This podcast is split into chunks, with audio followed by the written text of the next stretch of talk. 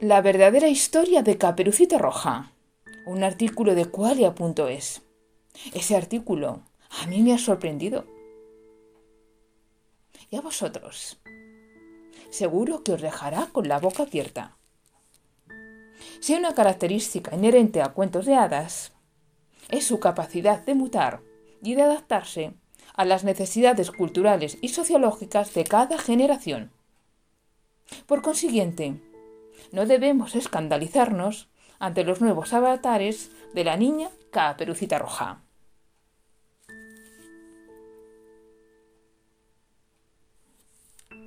En el 2011 se estrenó una versión de Caperucita Roja, llevada a la gran pantalla por la creadora y directora de Crepúsculo en el año 2008. La citada película se aparta de la fábula tradicional y convierte al personaje en el vértice principal de un triángulo amoroso con hombres lobo de por medio, siguiendo la estela de las obras escritas por Stephanie Meyer. En el momento del estreno, el público aceptó de buen grado la exclusión de un hombre lobo en el film. En el fondo, cabe identificar al personaje del cuento con un licántropo, porque al fin y al cabo es un lobo que usa el lenguaje humano y se desplaza erguido sobre sus patas traseras. Podemos considerar que Charles Perrault fue el verdadero padre de Caperucita, tal y como lo conocemos desde finales del siglo XVII. Sin embargo, sus auténticas raíces deben buscarse en la tradición oral, popular y el folclore.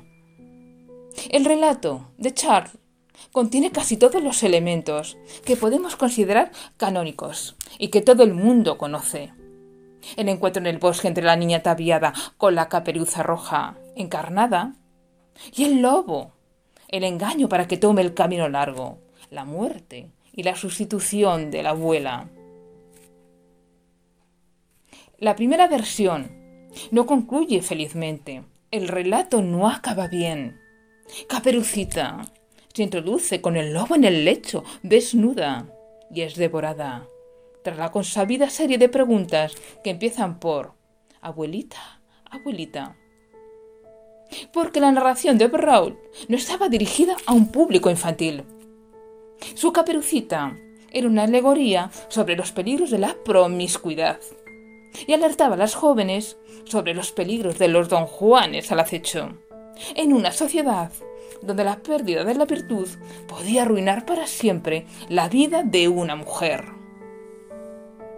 Ninguna figura paternal llega a tiempo para salvar a Caperucita de las consecuencias imaginables que se sabe de una reputación arruinada según los parámetros morales de aquella época, un embarazo no deseado. Es más, algunos críticos señalan que la indumentaria de color rojo no es una cuestión caprichosa.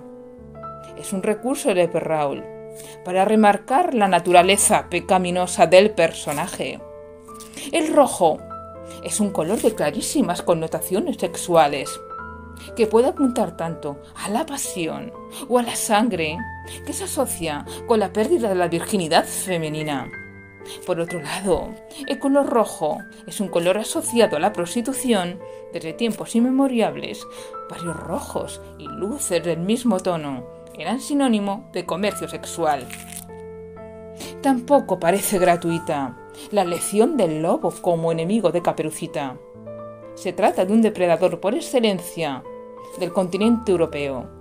Pero a nadie se le escapa que se denomina lobo o loma de modo coloquial a una persona especialmente activa desde el punto de vista erótico. Las siguientes palabras de la escritora Angela Carter podrían estar contenidas en la moraleja de Perrault. Teme al lobo y huye de él. Pues lo peor es que el lobo puede ser algo más de lo que aparenta.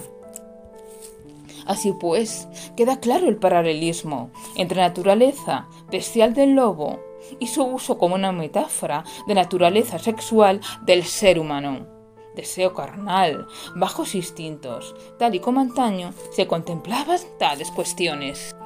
Poco más de un siglo después, los hermanos Grimm retoman el personaje en su antología Cuentos del Hogar y la Infancia de 1804, donde aparece una versión del cuento infantil, la más popular hoy en día.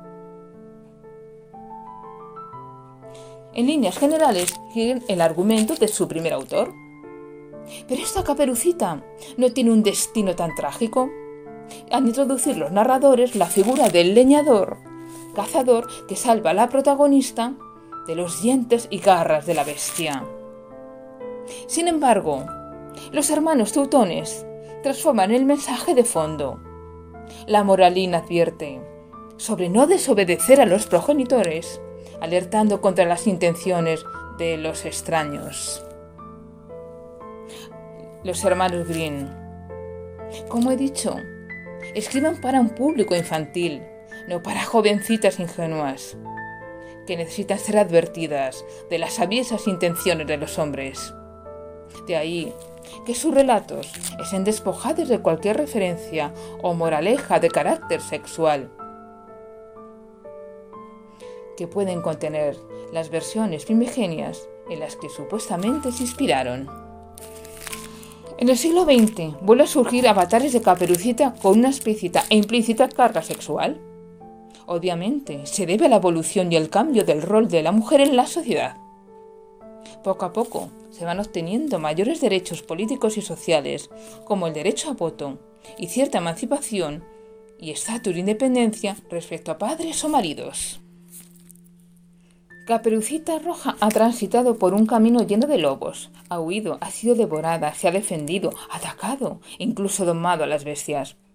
Aunque son muchas las opciones, que se han visto reflejadas en las letras y en la pantalla, está claro que todavía podemos esperar nuevos avatares de este proteico personaje.